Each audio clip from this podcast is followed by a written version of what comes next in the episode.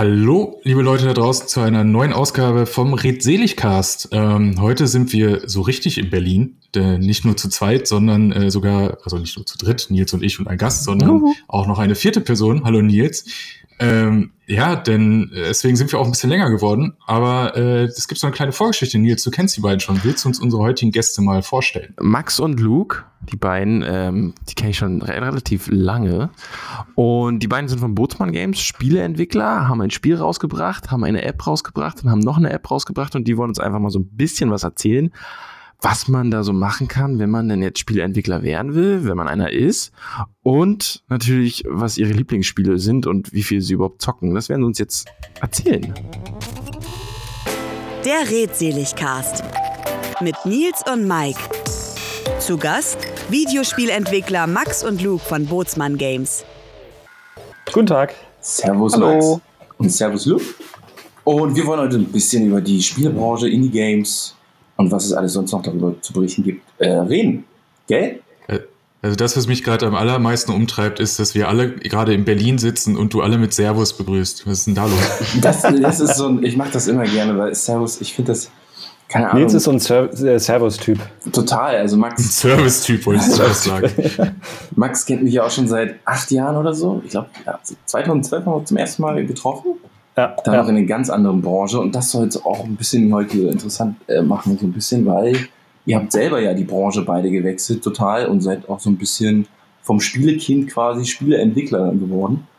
Mhm. Und darüber wollen wir ein bisschen schnacken. Ja, und eigentlich das Servus, da waren wir stehen geblieben. Das Servus kommt, ach keine Ahnung, das war ich schon immer so. Das war damals in den ganzen Teamspeak-Zeiten, habe ich das immer gesagt, weil da alle Leute auch irgendwie aus dem Allgäu und sonst wo gekommen sind. Da hat man sich das so angewöhnt. Klar, Counter-Strike Hochburg Allgäu, ja. Ja, ja, da war das. Ne? Da waren halt viele, äh, viele von meinen äh, damaligen Freunden, die kamen halt alle her. So, aber jetzt zu euch beiden. Ihr beide seid nicht beide Videospielentwickler oder was wart ihr, seid ihr damals bei, bei dem Beispielprojekt Upbreakers? Was, mhm. oh Mike, hast du das eigentlich mitge, ähm, mitgebaked damals auf Kickstarter? Warst du dabei? Mit, mitgebaked, nein, ich habe es nicht mitgebacken. ähm, ich habe aber drüber geblockt gehabt, tatsächlich, habe ich gesehen. Irgendwann äh, Anfang 2018 oder so, als das lief. Ja, und dadurch ging es auch so ein bisschen und dann auch, naja, viral würde man nicht sagen, aber es hat so ein bisschen seine Flüge auch geschlagen auf dem Klonblock und so. Und ähm, ja, ich glaube, da kam auch schon so ein bisschen was rum bei euch beiden, oder? Wie war das damals? Das auf jeden Fall. Also ich meine, ich sag mal so, die ähm, Kickstarter-Kampagne, die haben wir irgendwie an so einem Punkt gemacht, wo wir so von der ähm, Early Access Phase, so die in den letzten Entwicklungszügen waren. Ähm, Lukas, berichtige mich, wenn ich da äh, das falsche in Erinnerung habe. Ähm, aber so an sich ging das eigentlich ganz gut durch. So, also man, wir, wir haben die ähm, Kickstarter-Kampagne so ein bisschen nutzen können, um mal so ein paar erste Wellen zu schlagen. Im Nachhinein hat sich natürlich dann äh, beziehungsweise haben wir dann auch so ähm, mitbekommen, dass man das eigentlich mit Kickstarter ein bisschen anders äh, handhabt. ähm, aber das ist, glaube ich, bei uns auch so insgesamt so ein, so ein äh, Learning gewesen, dadurch, dass wir beide, beziehungsweise alle von uns von Bootsmann ähm, relativ jungfräulich in diese Branche reingekommen sind. Äh, durch, diese, ähm, durch dieses Indie-Projekt haben wir halt auch wahnsinnig viel gelernt. Also zum Beispiel auch, dass man ein Kickstarter-Projekt äh, eigentlich dann erst aufzieht, wenn man schon die Leute hat, damit man dann eigentlich schon davon ausgehen kann, dass es was wird. Ähm, genau, aber wie gesagt, das ist halt tatsächlich ganz ähm, angenehm gewesen, auf die Art und Weise auch Dinge zu lernen. Also auch durch ähm, Sachen, die vielleicht anders gelaufen sind, als man sich das vielleicht so vorgestellt hat oder selber ähm, wahrscheinlich auch zum Teil ab und zu mal blauäugig an Sachen rangegangen ist. Ähm, aber ich finde, also mir persönlich gefällt es eigentlich am besten so zu lernen, weil es dann auch auf eine ganz andere Art und Weise so in einem drin bleibt. Okay, du hast, du hast gesagt am Anfang, so wie ihr die Kickstarter-Kampagne gemacht habt, und ich fand sie, also ich fand die Kickstarter-Seite total professionell, also man hat sich nichts äh, genommen von anderen großen Projekten, die jetzt eine Million eingenommen haben. Ähm, aber ihr, du hast gesagt, ihr habt das irgendwie, ja, nicht falsch oder so, aber sondern nicht richtig gemacht. Was war denn ja. da jetzt so der, der Fehler oder das Learning? Wie würdet ihr denn die nächste Kickstarter-Kampagne machen? Na, wir haben ähm, von einem Kollegen, als wir, ich glaube, da war die Kampagne dann schon durch, da hatten wir mal mit einem ähm, Kollegen gequatscht, der, den wir aus der Branche kennengelernt haben. Ähm, und der meinte dann zum Beispiel, okay, du hast einen Betrag X, den du gerne erreichen möchtest, so, das ist so dein, dein, dein perfektes Ziel und dann, sagen wir mal, hast du ein äh, Tier beziehungsweise eine Belohnung, die in so einem Mittelpreissegment von, wie nicht, 20, 25 Euro liegt und dann ja. kann man sich relativ gut ausrechnen, wie viele Leute du eigentlich brauchst, um dieses Kickstarter-Projekt ähm, zu einem Erfolg zu bringen. Ja, okay, also die Grobkalkulation so, und die genau. Wahrscheinlichkeitsberechnung hat es so genau. ein bisschen fehlt. Und diese Leute, also die Zahl, die du dann da hinten raus hast, hast du im besten Fall eigentlich von vornherein schon als Fan, sodass du weißt, okay, wenn ich die Kickstarter-Kampagne jetzt launche, habe ich im besten Fall die Leute, die ich eh schon irgendwie dafür begeistern könnte, am Start und komme eigentlich schon da an, wo ich hin will. Das ist ja krass. Luke, du wolltest Also ich sagen. weiß nicht, achso, genau. Genau, ja, ich wollte, eigentlich wollte ich exakt das Gleiche sagen. Okay. Ähm, dadurch, dass wir halt so ein bisschen alle quer eingestiegen sind und noch nicht wirklich eine Fanbase hatten, die wir mitgebracht haben, ähm, haben halt diese ganzen Kalkulationen nicht funktioniert. Also wenn man irgendwelche großen Kickstarter-Projekte vergleicht, die halt wirklich Millionen einnehmen, das liegt halt oft daran, dass sie, es sind bekannte Leute. Es ist ein Tim Schäfer, der Fans hat aus den 70ern, 80ern. Ähm, diesen uh, wow. ganzen Luxus, oh, okay diesen ganzen Luxus haben wir nicht besessen und ähm, dadurch, dass es auch dann schon am Ende eher des Projekts war, also wir hatten damals die Kickstarter-Kampagne im, ich glaube im August gestartet und im November hatten wir dann das Spiel released, war es mhm. ein relativ kurzes Zeitfenster, dann da wirklich ja eine große Kampagne draus zu machen und eventuell dann auch mehr Reach damit zu generieren. Krass, krass. Ja, Kickstarter ist auch so ein bisschen schon überlaufen, so ein bisschen. So ein bisschen mhm. das Lidl Definitiv. Netto der, der Crowdfunding-Dingsbums geworden. Also so ein, ich habe damals immer gern mal so reingeschaut, so guckt, was kann man mal so, so ein bisschen wie bei Amazon, nur äh, mit Lieferzeiten von mhm. über ein Jahr oder auf gut Glück ja auch, weil ich habe teilweise auch Sachen mitgebaked, wie sagt man das im Deutschen? Oder in, gebackt. Unterstützt. Mitgebackt. Okay, ja genau, unterstützt. Sagen wir es unterstützt, okay, gut bleiben. Ich habe also diverse Projekte schon unterstützt, ich glaube so 15 oder 20 und ich glaube, sagen wir mal, 70 Prozent kamen nur an. Das ist immer noch mhm. relativ gut, weil ich habe gehört von mhm. anderen, die haben, ja, keine Ahnung, drei Projekte und davon kam nichts an, so wirklich, sei es digital oder dann per Post. Aber ihr habt ja das, äh, euer Ziel erreicht. Von, wie, wie viel wart ihr? Was brauchtet ihr an Geld? 4000 oder so? Ich glaube ja, ne? Das war irgendwie. Weiß, ja, ich glaube auch. 4000 war das Ziel und ich glaube bei 4,7 oder so sind wir rausgekommen. Genau. Das ist doch also, ganz schön geil. Ja. So erst. Ja, es hat, also es hat auf jeden Fall ähm, so die, die, also ne, die letzten Meter auf jeden Fall dann noch ganz gut äh, unterstützt. Also es ist ja auch so ein bisschen, wie wir ähm, haben ja auch in einem Büro zusammengesessen, da musste ja Miete bezahlen, Internet bezahlen, da sind ja so ein paar Kosten, die man da so hat. Stimmt, äh, ihr seid ja auch nicht nur zu zweit. Bootsmann Games ist ja, ja noch, wer ist das noch? Genau, das ist einmal noch der Thomas der ja. ähm, bei uns äh, angefangen hat, sage ich mal, oder eingestiegen ist ähm, als Komponist. Der hat so die Musik gemacht, auch für damals unser erstes Mobile Game ähm, Berus Bizarium. Und äh, der andere, die vierte Person, ist äh, Jörg, was gleichzeitig auch mein äh, Vater ist. Äh, ja. Geil. Ja, ich und kenne natürlich schon, muss man natürlich auch dazu sagen, ich weiß natürlich schon jetzt schon sehr viel. Also ihr erzählt das jetzt quasi nur den Leuten da draußen und Mike, der jetzt noch nicht so viel darüber weiß. Aber ähm, nebenbei kann, kann, man ja auch sagen, dass du und dein Vater noch neben, äh, jetzt so nebenbei wirklich gerade ein Buch veröffentlicht habt, so ein Graphic Novel, richtig? Das stimmt, ja. Das ist witzigerweise jetzt gerade auch, äh, ich glaube, wie ist nicht, jetzt die Woche rausgekommen. Okay, ja. ähm, ist auf jeden Fall vorbestellbar. Also ja. ähm, falls wir hier kurz nochmal Werbung machen. Oder, oder auch schon genau. jetzt äh, rabattiert im Angebot als Restposten, weil wer weiß, wann diese Folge online geht. genau. Irgendwann 20.000, 40. Nee, aber das ist tatsächlich auch eine andere schöne Sache, die, die man so als, äh, die man sich irgendwie so als, als äh, Indie-Studio, ich sag mal jetzt in Anführungszeichen leisten kann, ist halt, dass man auch einfach mal so ein paar andere Sachen macht.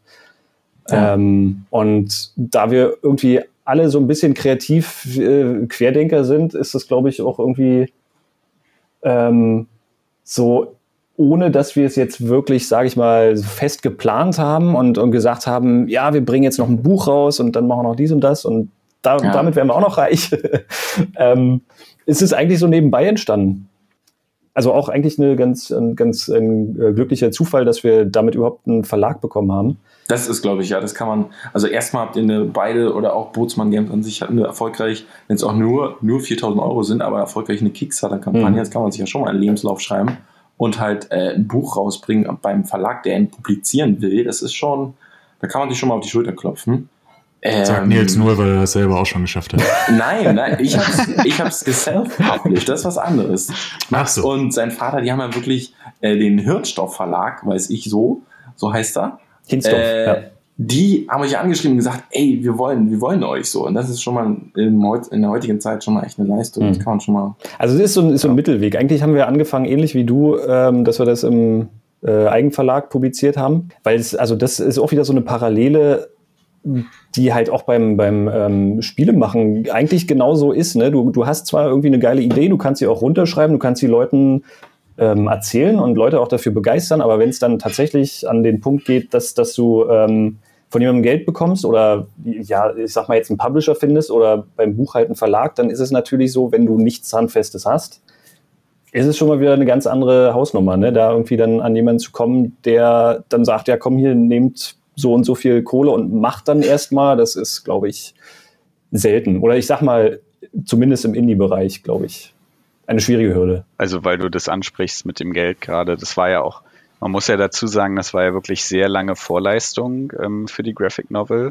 Mhm. Ähm, also, weil du gesagt hast, es ist so nebenbei entstanden und das stimmt auch tatsächlich. Also, während wir Upbreakers gemacht haben, war eigentlich unser vierter Mann, Jörg, nur damit beschäftigt zu zeichnen und ähm, irgendwie das voranzubringen. Und da steckt ja wirklich jetzt jahrelange Arbeit dahinter. Also ähm, und ohne das, all diese Vorarbeit, hätten wir halt, glaube ich, nie einen Verlag gefunden, der gesagt hätte, ja, das ist es, die Qualität ist super, das möchte ich haben. Stimmt, ihr wart ähm, damit auch mal beim Rausschreien auf einer Buchmesse quasi, um jemanden zu finden, ne? Ein Verlag. genau.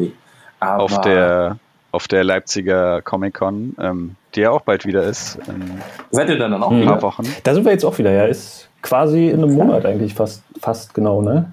Ich glaube 15. oder so um den. Äh, ja, so ziemlich, genau, ja. Ja. Also sehr, sehr, viele äh, tagesaktuelle Daten, da dreht Mike schon wieder die Augen. wir dürfen nicht mit Daten um uns werfen, ja. Also vielleicht waren wir auch schon da. ja, Oder ihr seid wieder da, dann Oder wir sind schon wissen wieder nicht, da. welches Jahr wir gerade haben. Von daher alles gut. ist es denn so ein bisschen Fluch und Segen zugleich, wenn man Indie-Publisher ist und dann so viele, ich sage jetzt mal, Herzensprojekte parallel machen kann, dass dann, ihr habt es gerade schon gesagt, Upbreakers äh, war dann auch quasi nur noch zu drei Viertel Tagesgeschäft, weil jemand mit Zeichnen beschäftigt war. Ähm, schafft man es dann da, äh, also ist das im Gegenteil zum normalen Job, sage ich jetzt mal, wo du beim Entwicklerstudio bist und Chef kommt und sagt, hier, bis äh, übernächste Woche ist das Ding fertig und du hast nichts anderes zum drauf konzentrieren, vielleicht auch mal ein Nachteil? Ähm, also dazu kann ich vielleicht was sagen, weil ich momentan bei einem anderen Entwicklerstudio, einem Indie-Entwicklerstudio angestellt bin. Mhm. Ähm, und da habe ich jetzt genau die Situation, dass ich halt ähm, im Endeffekt einen Chef habe, der super nett ist, aber natürlich haben wir strengere Timetables und Vorgaben, Meilensteine, die zu schaffen sind. Und es ist sicherlich was anderes, aber es ist so ein bisschen der Unterschied zwischen sich selber organisieren und auch ein bisschen vorgeschrieben bekommen, was man zu tun hat. Sicherlich, das eine ist ein bisschen kreativer, aber das andere kann auch mal ganz entspannt sein. Nicht unbedingt selber für alles verantwortlich zu sein, weil das man so ein bisschen ähm, loslassen kann, gedanklich. Genau, es ist halt das typische, ne, selbstständig, man ist selbst und ständig im Endeffekt. und ähm, es ist das auch mal, finde ich, so irgendwie. Oft. Diesen Spruch, ey, den kann ich nicht mehr hören. Aber er ist, er, halt ist, so er ist schrecklich, ja, aber er ja. ist schon irgendwie wahr, auf eine gewisse Art und Weise. Und ähm, definitiv nimmt man dann so Probleme halt doch mit ins Wochenende und denkt drüber nach, was kann ich vielleicht besser machen, wie kann ich die Kampagne um kurz darauf äh, zurückzukommen, vielleicht besser antreiben, was kann ich ändern, äh, was kann ich, oh mein Gott, das Spiel stürzt an der Stelle immer ab. Und so kann man auch einfach mal abschalten. Und ähm, ob das jetzt einen Nachteil hat, dass man mehrere Sachen ausprobieren kann, vielleicht nicht unbedingt, aber die Verantwortung, die daraus kommt, ist definitiv manchmal schon eine Last, ja ja, die kann eigentlich ein bisschen, glaube ich, ja, ans Gemüt gehen auch so. Also mhm. dann geht auch dann, glaube ich, Kreativität einfach flöten, durch diese ganzen, naja, man kann es ja schon sagen, Ängste, die man hat als Selbstständiger. Aber ich wollte jetzt mal rüberleiten, ich habe jetzt noch keine Überleitung am Stesi. ähm, wenn ich jetzt sage, ich will mir jetzt ein Game machen, wie, wie kann ich das tagesaktuell schaffen, dass ich selber, viele, man hat ja viele Spiele, die nur von einer Person gemacht worden sind. Wie mache ich das am besten? Was gibt es da so zu beachten? Oh, ja, das ist eine gute Frage. Also ich glaube, das Problem oder das größte Problem an Spielen selber machen ist, du musst eigentlich so alles können. Also mhm. du musst programmieren können, du musst äh, irgendwie grafisch, designmäßig was drauf haben, zumindest Grundverständnisse. Und du musst halt auch irgendwie Gameplay-Verständnis haben. Also davon, was macht Spaß, was macht irgendwie spaßiges Gameplay aus. Es ist manchmal schwer zu definieren, bis man es dann wirklich in den Händen hält. Ich glaube, das Beste, was du machen kannst, ist dir eine der größeren Spiele-Engines runterladen und einfach dir Tutorials angucken auf YouTube. Weil das ist wirklich einer der großartigen Sachen heutzutage, dass man eigentlich alle Informationen dazu online finden kann. Ähm, ja. Und ja, so lerne ich teilweise auch immer noch Sachen dazu. Also wir benutzen jetzt auch eine große Engine als im Tagesgeschäft, aber man lernt Welche? auch immer wieder neue Sachen dazu. Darf ich das denn sagen? Also ist es die Unity also, Engine oder die Unreal genau. Engine? Also für Upbreakers haben wir damals Unreal Engine 4 benutzt und ähm, Echt? Ich dachte, jetzt momentan. Engine. Nee, nee, das war tatsächlich Unreal. Ach, ähm, krass. Ähm, und jetzt benutzen wir Unity. Ähm, Unity war kostenlos, ne? Die, die zu nutzen in einem gewissen Grad ist quasi, kann jeder dann mit dem, die kriegt man, glaube ich, wenn man sich den Epic Store Games Launcher äh, runterlädt, hat man die dabei quasi, oder?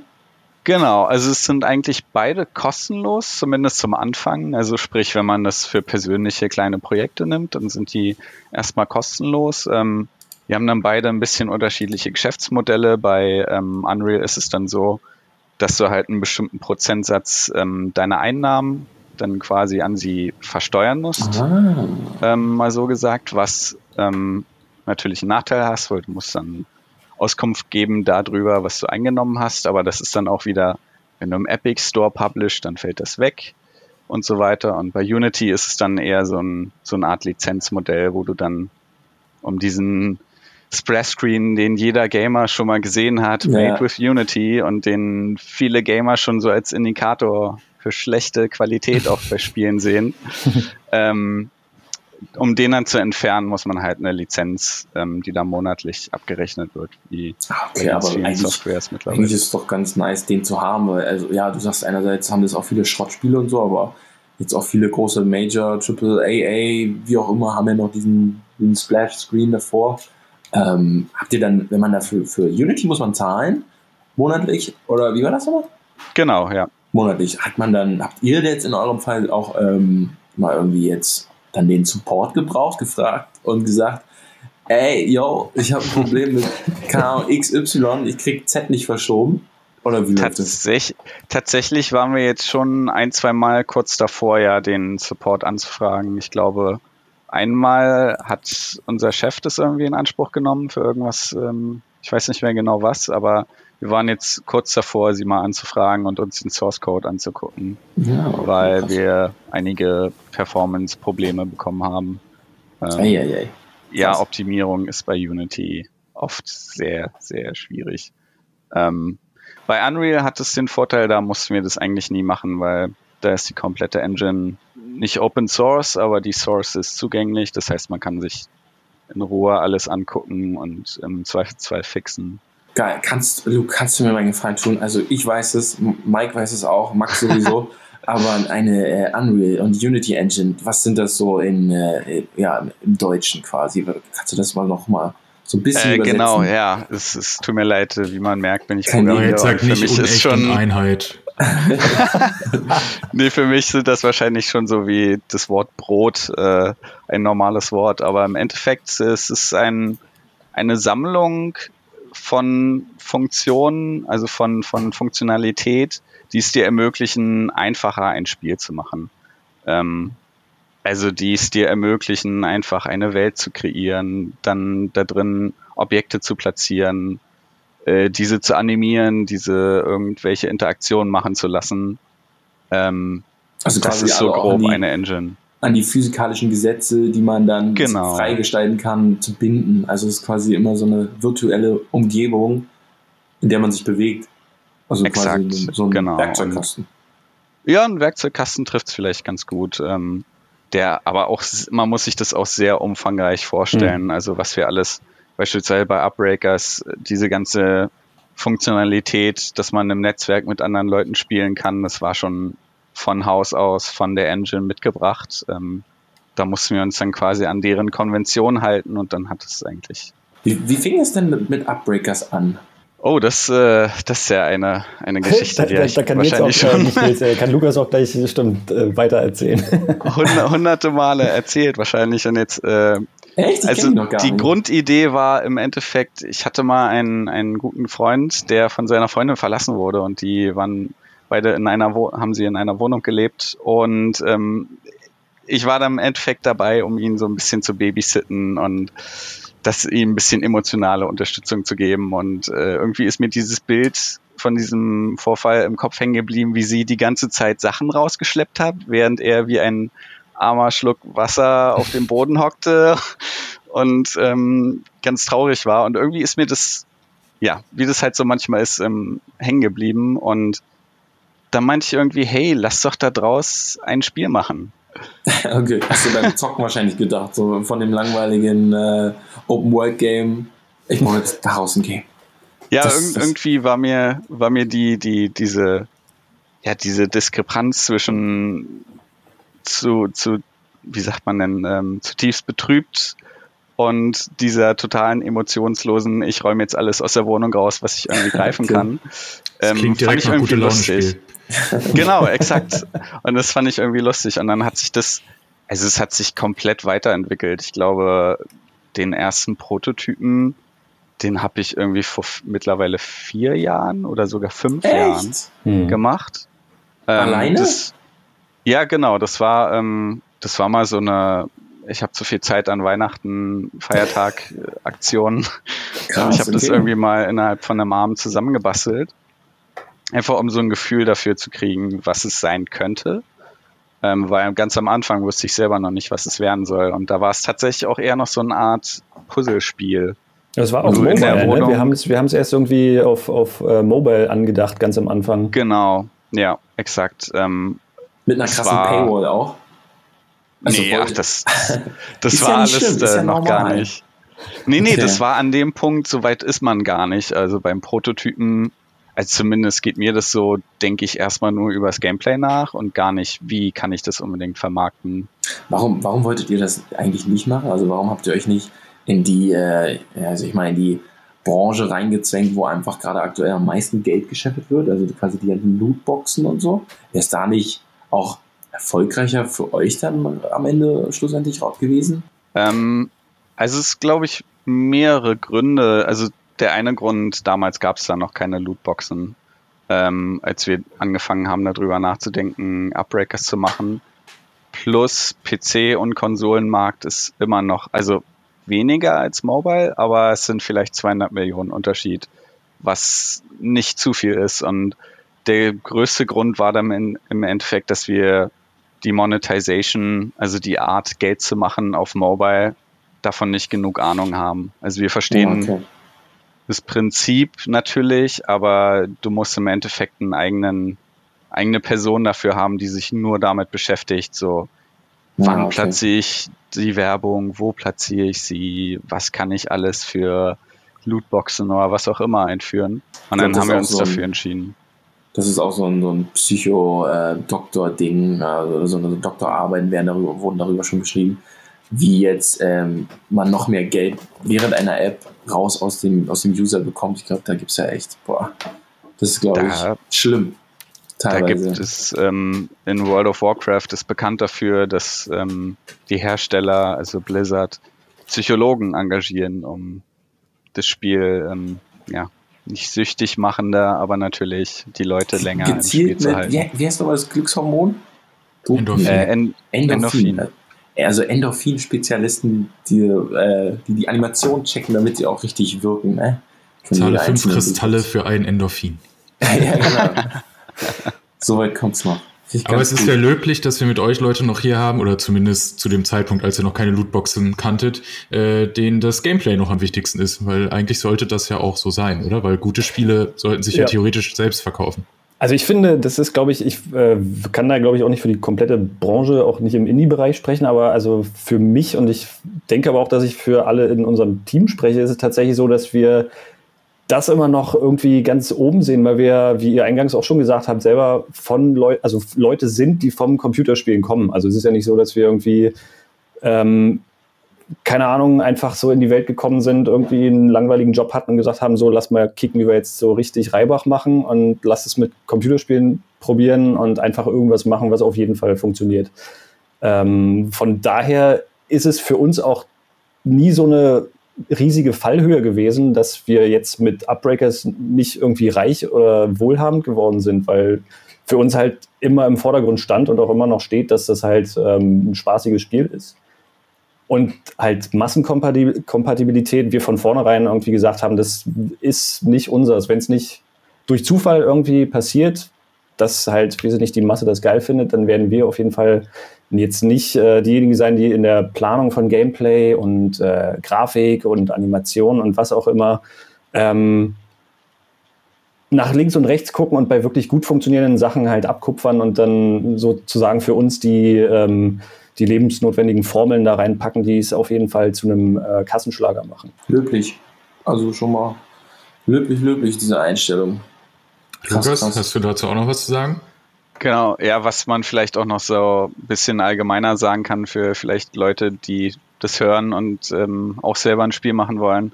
Ich glaube, es ist halt auch der, der einfachste und der beste Punkt, um sich wirklich abzuheben von anderen. Also, ne, wir mit drei Leuten, wir können natürlich nicht konkurrieren gegen irgendeine AAA-Produktion mit Milliarden von Dollar im Gra in der Grafikabteilung. Aber was wir wirklich gut machen können, ist halt gutes Gameplay, das Spaß macht und ich glaube, deswegen ist es für uns auch so ein Fokus, dass wir sagen können, hey, we can do that and we will do it very well. Made in Germany. Made in Germany. Ähm, das vielleicht mal als kleine als kleiner Übergang. Also ich meine, wir haben von Blizzard und weiß ich nicht äh, alles gesprochen. Ich meine, die großen Player, Ubisoft und Co., die sind alle irgendwo äh, Kanada, USA, sonst was. Ähm, was sagt ihr denn hat der Videospielstandort Deutschland so ein bisschen aufgeholt, weil ich habe zumindest das Gefühl, dass Indie-seitig da deutlich mehr kommt. Ach, das ist ja ein das Thema. Ist schwierig, ähm, ja. Also es ist jetzt tatsächlich eine neue Förderung in Deutschland vorhanden, die bundesweit gilt. Weil vorher die wurde auch erstmal weggenommen, ne? Sorry, dass ich so reingrätsche, aber die war ja, da war, ganz, ganz schlimm, ne? Mit dem äh, letzten großen Killerspielaktion war, wurde dann erstmal die alle Förderungen für äh, Spiele und der Spieleindustrie eingestampft und jetzt kam, kam sie wieder. Ja, das ist auch ein ganz komisches Kapitel, weil es war eigentlich zuerst das Geld da und sie wussten aber noch nicht, was eigentlich die Regeln dafür sind, wer das Geld bekommt. Also die ganze Regulation war eigentlich, hatte keiner irgendeine Ahnung, wie das funktionieren soll. Aber jetzt ist sie tatsächlich da und ähm, bei dem Studio, bei dem ich jetzt arbeite, werden wir sie auch bei dem nächsten Projekt, was bald ansteht, nutzen. Aber es ist, glaube ich, trotzdem immer noch ein Problem in Deutschland mit großen ausländischen Produktionen mitzuhalten. Mhm. Ähm, also auf dem Level von einem Ubisoft oder keine Ahnung, äh, Blizzard nicht, natürlich. Äh, Crytek in Deutschland oder sind die jetzt sind die jetzt schon wieder aus Deutschland raus? Die ehemaligen ähm, Crisis-Macher?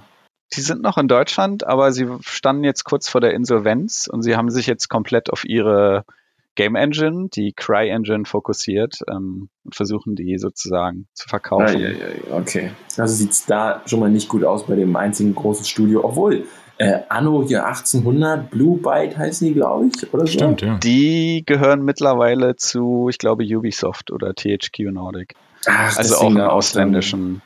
Ja, also produzieren ähm, die quasi im Auftrag für Ubisoft wahrscheinlich. Genau. Also generell gibt es viele deutsche Studios, die ausländische Publisher haben. Also wir sind da auch keine Ausnahme. Wir werden auch von THQ Nordic gepublished und ähm, falls jemand das nicht kennt, das ist halt ein, ein Publisher, der versucht sehr viele auch alte ähm, Spiele aufzukaufen, alte Spieleserien und die wieder neu rauszubringen. Zum Beispiel? Ähm, beispielsweise Gothic. Uh. Ähm, Gibt es äh, gerade einen spielbaren Teaser, also das wollen sie zurückbringen. Die Kommando-Reihe bringen sie zurück, die oh. Siedler. Ähm, ja, ganz viele unterschiedliche Sachen, die man vielleicht noch so kennt aus seinen Kindheitstagen. THQ Nordic, glaube ich, hatten die nicht auch ein Wrestling-Spiel? Oder hatten die nicht oh, die ganzen Wrestling-Dinge am Start? Kann sein, ja. Ich glaube noch auf der PlayStation 1 wahrscheinlich. Ich habe mal eins auf Nintendo damals gezockt. Das war echt, das war fucking schwer. Also, oh, das war das Dark Souls der Wrestling-Spiele. Wirklich. Ei, denn ei. Ähm, ja, geil. Also, Deutschland nicht so geil für, für Spieleentwickler, aber, oh, das ist mir eingefallen. Außer, ähm, außer Berlin für Indie-Developer. Also, das kann man wirklich sagen. Hm. Wenn man äh, sich, also wenn man sich gerne unterhält mit Leuten und connected und socialized, dann ist Berlin die erste Stelle für Indies gibt so viel Unterstützung und so viele nette Leute, die einem helfen wollen. Hm. Es gibt den Bundesverband auf jeden Fall, da sind wir auch äh, relativ früh reingegangen, einfach halt, weil wir ein Netzwerk ja auch erstmal ähm, brauchten und das war auch auf jeden Fall ein sehr großer Zugewinn, dass wir da halt an Leute gekommen sind, wo du halt äh, nicht irgendwo in der Firma so am, am Tresen irgendwo anrufst und dann hoffen kannst, dass du mal mit irgendjemandem reden kannst, der Ahnung hat, sondern das ist halt wirklich so ein schönes auch sehr menschliches und freundliches Netzwerk, wo du halt irgendwie in einen äh, E-Mail-Verteiler mal irgendwie so reinschreibst, hey, hier guck mal, wir haben so ein paar Screenshots von einem upcoming Project. Was sind eure Meinungen dazu? Und dann kriegt man sehr ehrliche, sehr, sehr konstruktive Kritik zurück und kann sich connecten. Äh, durch die sind wir auf ähm, verschiedene kleine äh, Messen auch gekommen, konnten da zum Beispiel Upbreakers auch schon auf der EGX vorstellen, unter anderem ähm, was wir halt so auch nicht aus eigener Kraft oder nicht nicht, aber nicht ganz so einfach aus eigener Kraft wahrscheinlich geschafft hätten. Also man muss als Spiel, kleiner Spieleentwickler, Indie-Game-Entwickler, ist ja quasi fast dasselbe, ähm, einfach rausschreien, ne? E-Mails schreiben, connecten, versuchen irgendwo äh, die passende Tür zu finden. Also man sollte es, also man wäre gut beraten, wenn man das tut, ja. Also wenn man ja. sich nicht darauf verlässt, dass man ähm, der geilste ist, der, der alles äh, alleine schafft. Geht sicherlich auch. Warum nicht? Ähm, aber warum, warum sollte man sich schwer machen, wenn man äh, ja, viele, viele coole Leute hat, die halt vorher schon, wie sie nicht, Fehler gemacht haben, die Erfahrung gesammelt haben und das auch äh, sehr gerne teilen. Also auch wenn, wenn du sagst, hey, ich möchte jetzt anfangen, in die Spielebranche einzusteigen oder möchte einfach mal selber ein eigenes Spiel machen, dann gibt es auch in Berlin ganz viele tolle Events, zu denen du hingehen kannst, ganz viele Game Jams, ähm, das berühmte Talk and Play, was ich glaube jeden oder jeden zweiten Monat stattfindet, wo sich einfach okay. ganz viele Developer treffen und selber Spiele vorstellen können, auch Talks geben und du halt einfach Leute kennenlernen kannst und hingehen kannst und sagen kannst, hey, ich bin der und der und mich interessiert es hier total. Wo du äh, Jam gerade ansprichst, hat jemand von euch beiden schon mal bei ähm, so einer 24 Stunden, 48 Stunden oder so Programmiergeschichte mitgemacht? Lukas, du warst schon mal äh, Ja, ne? genau. Und was war, hast du erstellt? Ah, es war auf dem, ich glaube, der hieß Ocean Game Jam. Der war auch von dem Bundesverband, glaube ich, sogar organisiert, von dem Max vorhin gesprochen hatte. Und äh, es war, es war sehr interessant, weil unsere Gruppe hatte tatsächlich, ich glaube, wir waren acht Leute dann am Ende, also nicht auf dem ganzen Event, aber in der Gruppe, ähm, in dem ich mitgemacht habe. Und äh, es war komplett alles querbeet, also ganz unterschiedliche Leute, Game Designer, ich war der einzige Programmierer, der Rest waren einfach nur interessierte Leute, die mal auch selber ein Spiel machen wollten. Ähm, und dann, ja, also wirklich querbeet ähm, und war dann auch interessant, weil es auch mal dich ein bisschen kreativ herausfordert irgendwie. Du hast ein bestimmtes Thema, ähm, zu dem du dann halt innerhalb von 48 Stunden ein Spiel machen musst. Was, Kriegt man äh, die, die, die Technik da gestellt oder musst du da mit deinem eigenen Laptop anrauschen? Ähm, das ist ganz unterschiedlich, aber meistens muss man sich seinen eigenen Laptop mitbringen. Einfach, ah, okay. einfach okay. simpler. Aber Getränke gibt's. Oder keine ja, Snacks. genau, Getränke, okay. Snacks und so. Und Nice. Musst auch nicht da schlafen, aber. so LAN-Party-Feeling. Oh, ich wollte mal wieder auf eine LAN-Party. Wart ihr mal auf eine LAN-Party? Oh, nee, nee, nee, erstmal jetzt hier. Was war denn jetzt das Thema? Was habt ihr programmiert? äh, das Thema war Ozean einfach und wir haben am Ende Es sollte so eine Art Simulation werden von Fischern. Also du musstest dann Fischerboote steuern und musstest dann halt den Ozean abfischen und äh, es wurden dann aber immer weniger Fische und du musstest dann aufpassen, dass du die nicht überfischt hast und so. Und es war halt ja sehr simulationslastig, so ein bisschen wie so ein Strategiespiel im Endeffekt. Ähm. Ja, okay, nee, der Elevator-Pitch hat mich jetzt nicht so gecatcht. Nicht so weggehauen. Äh, tatsächlich hat es ihnen gefallen, weil wir uns von allen so mit am meisten mit dem Thema beschäftigt hatten. Es gab auch schöne andere Spiele, aber die waren dann am Thema vorbei, wie der Deutschlehrer Am Thema sagt. vorbei, ja. Gut, LAN-Partys, so, schönes ja, Thema. LAN-Party. Ja, fand ich geil, weil ich hatte echt überlegt, auf die große LAN-Party in Leipzig zu ballern. Die ist ja, oh Gott, wie heißt die noch? Dreamhack. Dreamhack, glaube ich. Und da hatte ich echt mal Bock, weil man kommt jetzt heutzutage, wir wissen es ja alle, wir sind alle ungefähr in einer ähnlich alten äh, Generation. Und 70, man, kommt ja kaum noch, okay. ja, man kommt ja kaum noch zum Zocken so wirklich. Und dann wollte ich mal einfach die Gelegenheit vielleicht nutzen und sich da äh, zwei Tage, drei Tage in eine dunkle Halle einsperren lassen und mhm. dann mal einfach äh, komplett ausleben. Ich habe noch nie so eine LAN-Party mitgemacht, wo, wo wirklich viele Leute waren, die ich nicht kannte. Deshalb kann ich mir, also ich äh, war immer so ein, so ein Typ, wo man sich irgendwie zu 10 bis 15 mit Freunden irgendwo eingeschlossen hat und dann äh, so 48 Stunden vor sich hinstinkend Aber das CS 6 gezockt hat. Ich kann mir jetzt gar nicht vorstellen, in so einer, auf so einer LAN-Party zu sein, wo du keine Leute kennst. Aber ist wahrscheinlich auch interessant. Ja, und ich glaube auch, also es macht, ich glaube, egal welches Game du aufmachst und dann äh, in den Multiplayer-Tab gehst und guckst, welche lokalen Server da sind, ich glaube, du findest immer einen Server hm. und immer irgendwelche Leute. Und ich glaube, ach, es muss doch schon so ein bisschen ein bisschen nice sein. Mal ein bisschen wieder kompetitiv sich äh, Ranglisten hochangeln oder vielleicht auch einfach nicht. Ansonsten müssen wir uns zu viert bei Bootsmann Games oder irgendwo mal treffen und schön gute alte Offline Ah, ja, ich, ich, ich schieb's ja immer, immer wieder an, irgendwo, wo ich bin in meiner Gruppe oder so, ey, hier, LAN-Party. Ja, muss aber Bescheid sagen. Ja. klar, Mann. Ja, also, eigentlich brauche ich ja dann auch erstmal einen richtigen Laptop dafür, so einen Zocker-Laptop mit so einem. Hey, ja, ich würde gern, aber. Ja. ja, ja, einerseits so, andererseits so, aber man kann ja auch einfach mal den Rechner abbauen. Ja, so wie früher, äh, Mutti, Mutti oh. fährt einen dann hin mit dem Auto. dann ja. diesen Kubikmeter Monitor vor sich her schleppen. So. Richtig gut, ja. Ich musste damals an meinen Tower immer noch so ein, ja. ich musste an meinen Tower immer noch so einen äh, ähm, Ventilator stellen, weil das Ding so heiß war und so heiß geworden ist. Pff.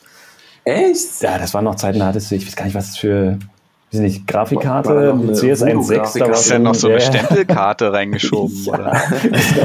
so, so eine Lochkarte irgendwie. Ach, schön, schön, schön. Ja, was ist denn ähm, euer Lieblingsspiel gerade? Was zockt ihr gerade aktuell? Boah, ähm, da fragst du was. Also, also, Lieblingsspiel und aktuell ist bei mir auf jeden Fall was unterschiedliches. Okay. Also ich fange mit dem Lieblingsspiel an. Also Lieblingsspiel ist bisher immer noch Last of Us, aber einfach auch nur, weil ich tatsächlich jemand bin, der sehr selten zockt oder ich sag mal sehr wenig. ähm, und Last of Us war so das letzte Spiel, was ich tatsächlich, oder eins der wenigen sogar, die ich durchgezockt habe. Und das äh, okay. hat mir schon sehr gefallen. Also ja. wenn man Max kennt, dann ist es äh, schon wirklich sehr selten. dass ich überhaupt was durchzocke, ja. Gut, dass man Upbreakers nicht durchzocken kann, technisch gesehen. Das stimmt, ja. ja, ja Aber das hätte ich ähm, natürlich auf jeden Fall mindestens zweimal durchgespielt. Löblich, löblich. schon wieder ist schon das Wort. Ja, Luke, bei dir Lieblingsspiel, All-Time Bei mir, All-Time Favorite. Och, das ist immer so schwierig. Äh, warum muss es nur eins sein? Keine Ahnung. Mach ich habe eine Top 3. Meine Top 3. Oh, Ocarina of Time. Okay, eins haben wir schon mal weg. Ich habe gerade Death Stranding durchgespielt.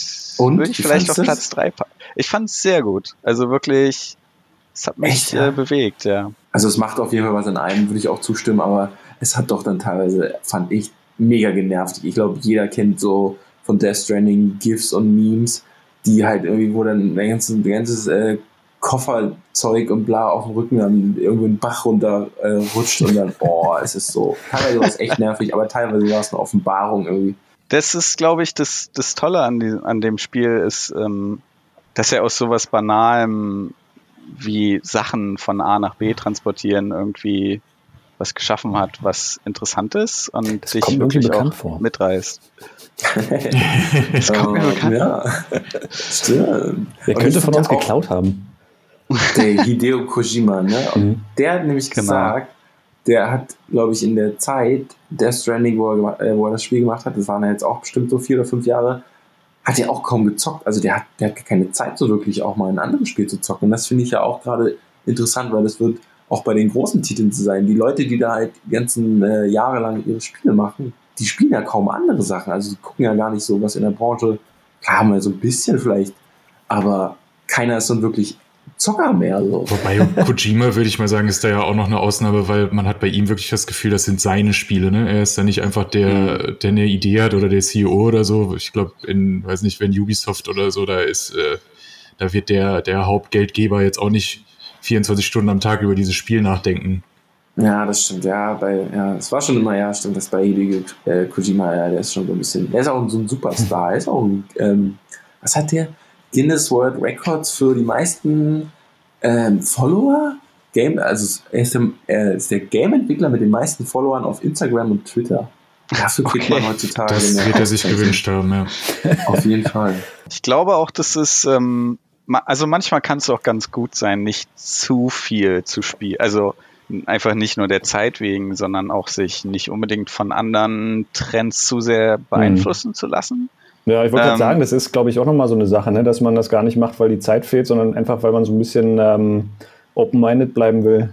Also es ist definitiv gut, so eine Art Grundwissen zu haben und zu sehen, vielleicht, keine Ahnung, was jetzt so Kontrollen angeht, dass man da nicht immer wieder das Rad komplett neu erfindet. Aber mhm. oft kann es auch gut sein, einfach mal Sachen neu zu denken und vielleicht anders anzugehen. Und hey, warum nicht zwei Knöpfe auf den Controller nutzen, um sich die Hände an den Rucksack zu halten? Und stabiler zu laufen. Wenn das Spiel hergibt, ja. warum denn nicht? Ähm, ja. Also so eine Sachen können manchmal schon wichtig sein. Eigentlich quasi sich nicht ablenken lassen, fokussiert bleiben. Hm. So ein bisschen. Ja, ich finde sowieso was. eigentlich, dass das ähm, ganz, äh, also ich, ich persönlich finde eigentlich auch ganz wichtig, dass so, ähm, dass das Gameplay, beziehungsweise so, so Sachen wie Steuerung, ne, dass da natürlich auch ähm, viel mehr, glaube ich, rausholbar ist, wenn es so dem Gameplay folgt und nicht andersrum. Also, dass du nicht irgendwie ein Gameplay machst mit Steuerung, die jeder kennt. Also, ich meine, okay, jetzt abgesehen von vorne, hinten, links, rechts springen vielleicht. Ähm, aber dass man da natürlich auch sich nicht zu sehr von äh, so Konventionen einschränken lässt. Mhm. Ja, ich glaube, uns ist es ähm, beispielsweise, kann man das auch sagen, bei Upbreakers ein bisschen passiert. Ähm, also für die Leute, die es nicht kennen, man kann dann Kisten im Spiel aufheben und andere damit abwerfen. Und wir hatten immer eine Steuerung, die sehr angelehnt war an so Konsolenshooter, wie man es vielleicht kennt. Also mit dem linken zielen, mit dem rechten dann werfen. Und dann kann man halt die Richtung mit dem Analogstick beeinflussen. Und irgendwann hatte uns mal ein anderer Entwickler, mit dem wir so Testspiele gemacht haben, gesagt, hey, warum benutzt ihr nicht einfach den rechten Control-Stick? Der ist eh unbenutzt und warum braucht ihr noch zwei andere Knöpfe dafür? Und wir waren so, hm, stimmt irgendwie. Weil wir da nie wirklich drüber nachgedacht haben. Hm. Also ist es notwendig, dass man diese zwei Knöpfe noch runterdrücken muss oder nicht? Und, äh, dann haben wir es, ich weiß gar nicht mehr, ich glaube, kurz, noch kurz vor Launch haben wir es dann noch geändert. Hat es euch geholfen, dann äh, oft dann gerade im Entwicklungsprozess einfach mal komplett auch spielfremde Leute, so die Mutter oder den Vater mal ranzulassen an den Controller und mal einfach so den quasi den, naja, ich will nicht sagen, den Dummtest so ein bisschen, aber so, ja, so ein bisschen so einen unbelesenen oder ähm, Gameplay unaffinen Menschen daran zu lassen und dann so ein bisschen so eine kleine Bugsuche zu gehen oder also ich sag mal, ich glaube, wir haben das so ähm, gar nicht so extrem gemacht, weil es dann natürlich auch immer so eine Schwierigkeit gibt, wenn du jetzt jemanden an einen Controller ranlässt, der eigentlich gar nicht zockt. Ähm, jetzt, um beim Beispiel zu bleiben, unsere Eltern, was auch so ist, ähm, dann hat man natürlich auch ganz schnell das Risiko, dass man nicht wirklich eine, eine, ähm, eine konstruktive Kritik bekommt, weil wenn die ja, eh stimmt, nicht ja. so ganz kapieren, wozu oder wie man was steuert, dann ist es halt auch äh, eigentlich nicht stellvertretend dafür, ob das jetzt gut ja. oder schlecht ist. Deshalb haben wir ähm, relativ häufig so äh, mit so ein paar Twitch-Leuten ähm, gezockt oder auch mit unseren äh, Bäckern immer mal gezockt, wenn es so neue Maps gab oder neue Funktionen. Und da hat sich dann meistens auch schon sehr viel gezeigt, ob das so, ähm, ob irgendwie die Steuerung einem im Weg steht oder ob das so selbstverständlich ist. Äh, ja, das, hat, das war eigentlich immer sehr, sehr hilfreich. Aber wie ist denn das? Also wir haben jetzt schon erfahren, wie es zu der Idee von Upbreakers kam. Wir haben erfahren, wie es zumindest dann am Ende noch teilfinanziert wurde. Äh, und ihr sprecht von Veröffentlichung und so, aber bei Steam ist es ja immer noch als Early Access und das letzte Update April 2019. Passiert da noch was oder ist jetzt quasi der, ich glaube, bisher gibt es quasi nur in Anführungsstrichen den Couch-Koop-Modus, keinen Online-Modus? Ähm, Doch, den gibt es. Den gibt es. Ah, okay, dann ja. habe ich das irgendwo falsch gesehen. Aber ist quasi für euch die Entwicklung jetzt soweit äh, fertig oder wird da noch dran gearbeitet? Passiert da noch was?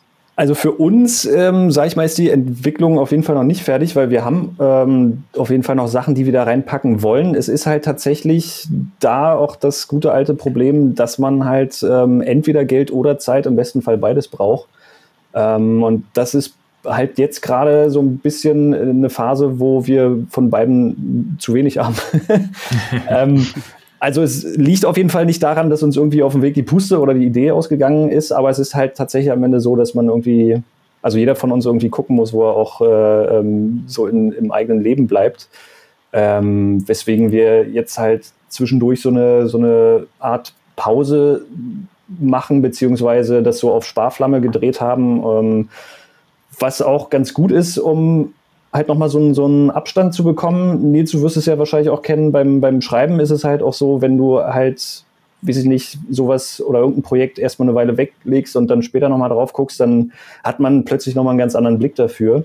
Total. Ähm, und das ist bei uns auch so ein bisschen. Also wir sind da noch dran, nicht mehr ganz so ähm, durchgängig oder nicht so regelmäßig, wie es am Anfang mal war, aber äh, unser großes Ziel ist tatsächlich immer noch aus der Early Access auch rauszukommen ähm, weil wir selber auch so ein bisschen äh, gerne so Projekte belächeln, die dann so fünf, sechs Jahre im Early Access sind und da so am langen Arm verhungern. Aber gut, es ist halt, also wenn man es selber mal so gemacht hat und bis dahin geschafft hat, dann hat man auch ein besseres Verständnis, warum das zum Teil dann doch so ist. Wir sind halt alle auch, ja, quasi nur Menschen, die ja auch irgendwie ja. Geld brauchen zum Essen. Und das ist ja, glaube ich, auch gar nicht schlimm, weil, ey, sagt euch das Spiel Kentucky Road Zero was? Äh, mir nicht, nee. Äh, mir auch nicht, ne. Mir das, auch nicht.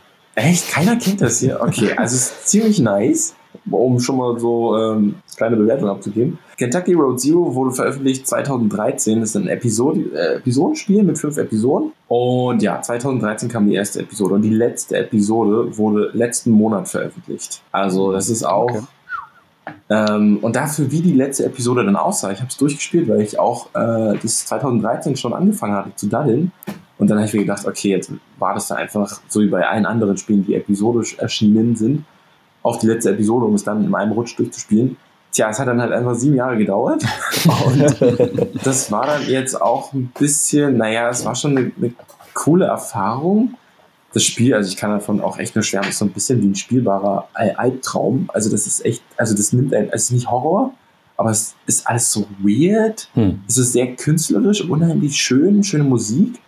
Aber ja, dann doch diese letzte Episode, die dann, glaube ich, nochmal in sich, für sich alleine vier Jahre gedauert hat, ist es dann doch eine kleine Verarsche gewesen, was da dann ähm, am Ende rauskam. Aber ja, nehmt euch die Zeit, glaube ich, die ihr braucht so. Und ich glaube, ja, it's done when it's done oder so, hat doch hat hm. nicht Gabe Newell gesagt oder so. Ja, aber ich glaube, Vielleicht es ist kommt auch, der doch nochmal in Half-Life ja. 3, ne? ja. ja, ich glaube, das ist auch so ein Ding, ne? wie, wie wir vorhin irgendwie auch schon mal drüber gequatscht haben. Ähm, ob man jetzt irgendwie auf die äh, beste, neueste Technik setzt und geile Grafik und das, was gerade in ist, ähm, ist bei so einem Projekt natürlich schwierig, wenn du da dann so Strecken hast, wo nichts passiert. Da stellt sich, glaube ich, am Ende raus, also sagen wir mal jetzt, wenn du nach fünf, sechs Jahren dann wieder so eine Episode spielst und es immer noch irgendwie geil ist, dann ist das, glaube ich, ein ganz großer Pluspunkt für ein gutes, solides Gameplay. Ne? Also egal, ob das jetzt technisch dann halt schon sechs Jahre zurückliegt, aber wenn das immer noch, wenn du es immer noch gerne zockst, ja, wenn immer dann noch hast so du, glaube ich, viel richtig dann, gemacht, ja. ja.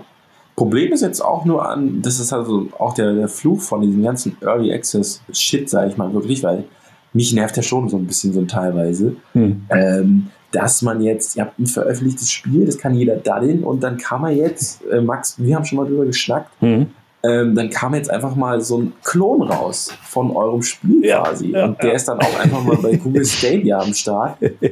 Ähm, glaubt ihr, dass, dass da jemand einfach aus, der, der, Max, du hast gesagt, der kam aus Australien oder das Entwicklerspiel kommt aus Australien, meinst du, die haben euer Spiel jetzt auf Kickstarter, einer weltweit angesehenen, äh, angesehenen Seite, gefunden und gesagt, okay, das machen wir auch? Nee, ich glaube nicht. Also ich, ich vermute, nee. dass es Zufall ist, weil ähm, Lukas, du weißt es glaube ich auch noch, ne? als wir auf der ja. ähm, na, äh, DEFCON. DEFCON waren Köln. vor zwei Jahren, glaube ich, ähm, waren bei uns, ja. da haben wir ja auch irgendwie, da sitzt du ja mit deinem Spiel und du hast dann nicht so das äh, normale Messepublikum, sondern halt so Fachpublikum. Und da kommen dann halt so verschiedene andere Entwickler und so ähm, Leute aus anderen Publisherhäusern. Und da, ich weiß gar nicht, äh, okay, man muss ja jetzt auch nicht die Firma nennen, ähm, aber da ähm, waren auf jeden Fall Leute dann bei uns, ja. die gesagt haben, hey, das sieht interessant aus, aber ihr seid jetzt, ihr seid nicht die Leute da Austra aus Australien oder so, ne? Und wir haben gesagt, nee, warum? Dann meinten okay. die, naja, die machen gleichzeitig gerade etwas, was ziemlich genau so aussieht wie euers. Und Ach, wir haben vorher nichts von denen gehört. Ich vermute mal auch, dass die von uns nichts gehört haben, weil wir hatten zu dem Zeitpunkt, glaube ich, auch noch nicht wirklich was draußen, glaube ich. Nee, ich glaube, wir hatten auch noch gar nicht wirklich angefangen, Upbreakers ja. groß zu streuen. Also es ja. war nicht so, dass sie es hätten irgendwo jetzt sehen können und kopieren können, sondern es war halt wirklich so gleichzeitig anscheinend hm. auf der Welt an zwei unterschiedlichen Punkten hatten Leute irgendwie den gleichen. Und Geist andererseits, dann kam es ja, also das ist ja auch so, dass, dass es immer so ganz verrückt ist mit solchen Ideen. Da kommt dann halt eine Idee, die du selber hast, dann siehst du plötzlich jemand anders macht es und dann kommen irgendwie äh, noch so zwei, drei andere, die sich ähnlich anfühlen.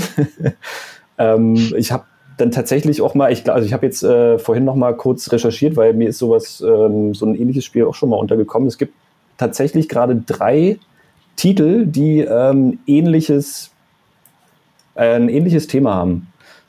Also natürlich Krass. alle nicht so, dass man sagen kann, boah, das ist von uns geklaut oder das ist von uns geklaut. Das, also würde ich überhaupt äh, gar nicht in den Raum stellen wollen, weil äh, am Ende des Tages ist es auch immer schön zu sehen, dass, ähm, dass, dass halt so Ideen nicht, äh, ich sag mal, so, so ein, also dass Ideen auch äh, irgendwie äh, von, von äh, anderen erfunden werden. So, also ich sag mal, das ist, ja, was will ich jetzt eigentlich Du meinst, sagen? dass man nicht der Einzige ist und so ein bisschen ja. äh, bestätigt wird darin, so hey, man kann wirklich ein Spiel über Umzugskisten machen. Genau. okay. ja. Einerseits Bestätigung. Luke, hast du dich damals irgendwie inspirieren lassen? Damals gab es, weil mich hat immer äh, Upbreakers an Overcooked erinnert. Oh ja. Ähm, ja. Hast du dich da irgendwie inspirieren lassen oder war das komplett jetzt, warst du der Erste?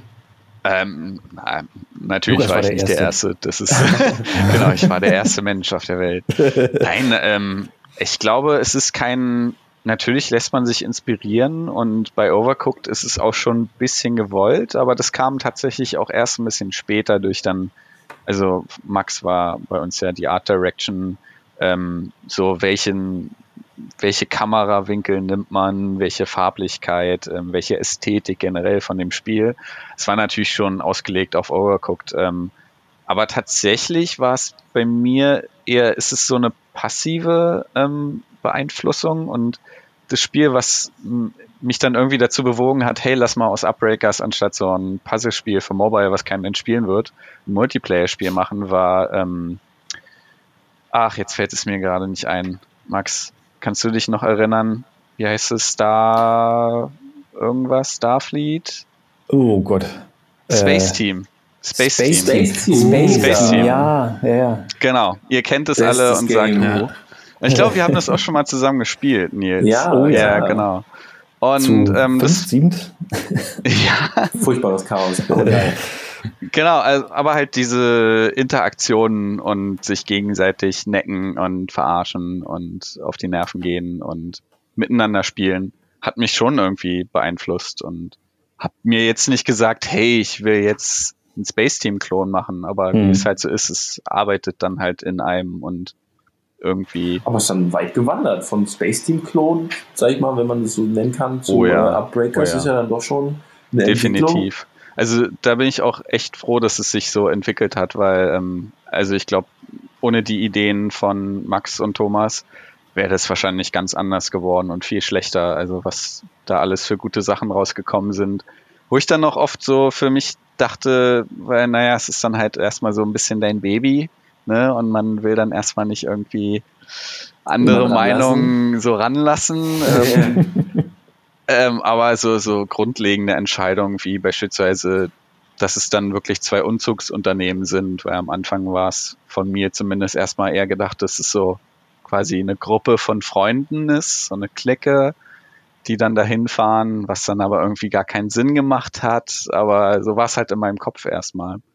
Und diese ganzen Iterationen oder dann auch, dass wir teilweise eine ganze Map gestrichen haben, die eigentlich fast schon komplett fertig war, die oh aber Gott, leider ja. überhaupt keinen Spaß ja. gemacht hat. Oh. Ja. Shit. Also es war, es war, also ich, wenn ihr das Spiel kennt, gibt es im Spiel das Haus, unser Map-Haus.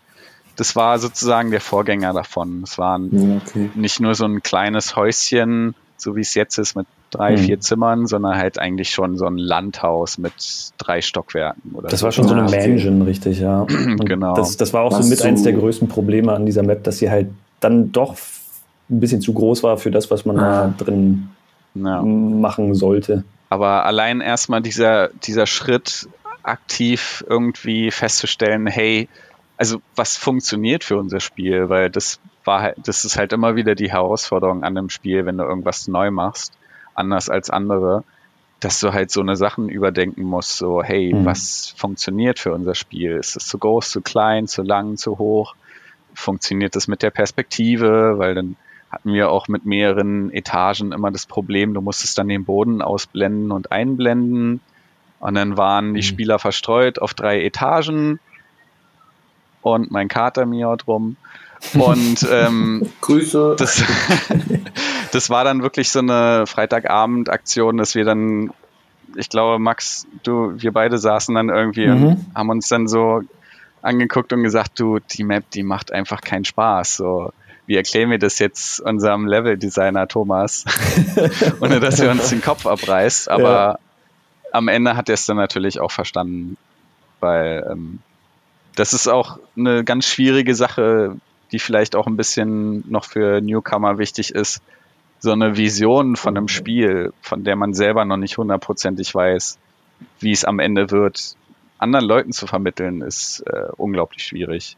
Mhm. Also, ich weiß nicht, wie es bei dir war, Max, aber ähm, wir kennen uns ja jetzt auch schon länger, da war das irgendwie einfacher, hatte ich das mhm. Gefühl, mhm. dir meine Gedanken quasi einzupflanzen, ja. wie jetzt die Charaktere aussehen sollen oder wie ich mir ja. das vorstelle in meinem Kopf. Ähm, aber es ist besonders dann in größeren Teams, glaube ich, unglaublich schwierig. Mhm. Ja, ich glaube, man braucht halt da, man braucht dann halt äh, einfach Leute, und das Glück haben wir ja auch, die so mehr oder weniger auf der gleichen Wellenlänge sind. Deshalb hat, hat es bei uns ja auch relativ gut funktioniert, dass, äh, weil wir ja irgendwie so auch voneinander wissen, äh, ne, wie denkt der andere irgendwie, man muss da gar nicht so viel erzählen und hat dann schon irgendwie so ein Bild und weiß dann, ah ja, ich kann mir ganz gut genau. vorstellen, genau. was da passiert, auch wenn es vielleicht nicht eins zu eins das gleiche ist, aber es geht ja dann in ja. so eine Richtung. Ähm, und man freut sich dann auch so ein bisschen, was dabei rauskommt, dass dann noch jemand irgendwie da drin so ein bisschen ähm, rumspielt. Aber ja, ich kann mich auch noch erinnern, als wir irgendwie das erste Mal, weil wir haben ja auch schon äh, versucht, das beim Medienboard unterzubringen, ganz am Anfang und eine Förderung zu bekommen.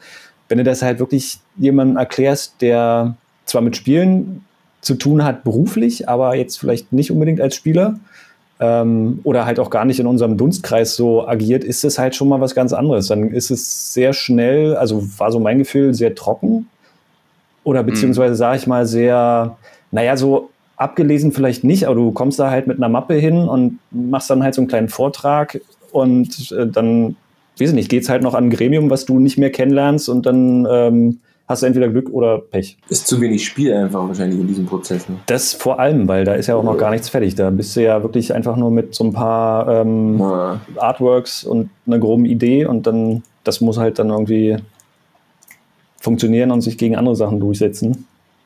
Ja. Ja, und da spielt dann auch noch so andere Sachen, die jetzt mit dem Spiel selber nicht unbedingt was zu tun haben, eine Rolle. Also ja. Vielleicht so ein bisschen wie ist dein Track Record? Also bist du schon länger in der Branche oder nicht? Na klar. Ja. Ähm, wie gut kannst du das Konzept vermitteln? Es trägt das Spiel in sich, also ist es, ähm, wie sagt man, marktreif, so dass man damit auch wirklich Umsatz macht oder nicht? Und ja, da gibt es halt so viele. Rein. Hm. Mike, du hast die letzte Frage, habe ich gehört. Nee, ich wollte einfach nur so ein bisschen zusammenfassend sagen, weil so langsam äh, geht unsere genau. Zeit quasi zu Ende, dass man schon auf jeden Fall merkt, äh, dass da halt eine Menge mehr hintersteckt äh, bei einem Videospiel als einfach nur, da gibt es eine Ankündigung, dann gibt es ein Release und dann gibt es ein Update. Also ich hoffe, wir haben euch Leuten da draußen oder vor allen Dingen natürlich Lukas und Max äh, euch ordentlich Einblick geben können, ähm, was da alles dazugehört, gerade bei der Indie-Spielbranche, wo nicht ein Team von 70 hochbezahlten Entwicklern irgendwo in Montreal hockt. Ähm, ich weiß nicht, habt ihr beide denn noch irgendwas, was ihr unbedingt jetzt loswerden wolltet heute? Äh. den Major Studio dissen oder so. Oder, oder, oh, ja, genau, oder an, sagen, was das Wichtigste ist für jemanden, der Videospielprogrammierer wird. Und ist das überhaupt so ein geiler Job, wie sich alle Leute träumen? Oh ja, das ist eine gute Frage. Also ich ähm. sag mal, ich glaube, also ich, das ist, glaube ich, ganz spannend, weil wir da sicherlich ähm, ganz verschiedene Ansätze haben. Weil für mich ist äh, das Spannende an dem ähm, äh, an der Branche, dass man sich kreativ auslassen kann, weil ich halt selber auch aus einer, ähm, ich sag mal, bildkreativen Branche komme und ähm, vorher halt äh, Mediengestaltung gemacht habe äh, und selber halt sehr gerne Geschichten erfinde und erzähle. Und das natürlich äh, so in die Branche Computerspiele machen gehen, ist natürlich auch schön, dass man dann auf eine ganz andere Art und Weise Geschichten erzählen kann. Vor allem so, dass Leute die selber auch noch im besten Fall beeinflussen können, also die Spieler. Ähm, ja, deshalb, also vor, ich, vor, allem jeder kann es ja machen. Ne? Jeder mit ja, dem, äh, also heutzutage Laptop kann ja seine Geschichte dann erzählen. Definitiv. Also heutzutage hat ja jeder so die Möglichkeit, ähm, da irgendwie mitzumischen. Ähm, was aber auch noch eine Sache ist, die ich jetzt abschließend noch sagen würde, ist tatsächlich, darüber haben wir jetzt gar nicht geredet, ist auch ein Thema, was wir jetzt nicht unbedingt anschneiden müssen, aber ist halt, dass äh, auch Marketing nicht unwichtig ist in dieser ganzen Sache. Ähm, ja, mhm. klar. Oh, Weil ja, definitiv. mit der besten Idee kommst du halt nicht weit, wenn du keinen Reach hast. Also wenn du nicht Marketing machst und Leuten quasi zurufst, hier, es gibt dieses Spiel. Aber es gilt ja quasi für alles, ne? Also äh, ja, unser Podcast hier ja, ist auch der beste ja. auf der Welt, aber das weiß halt noch niemand. Deswegen. Genau. Ja.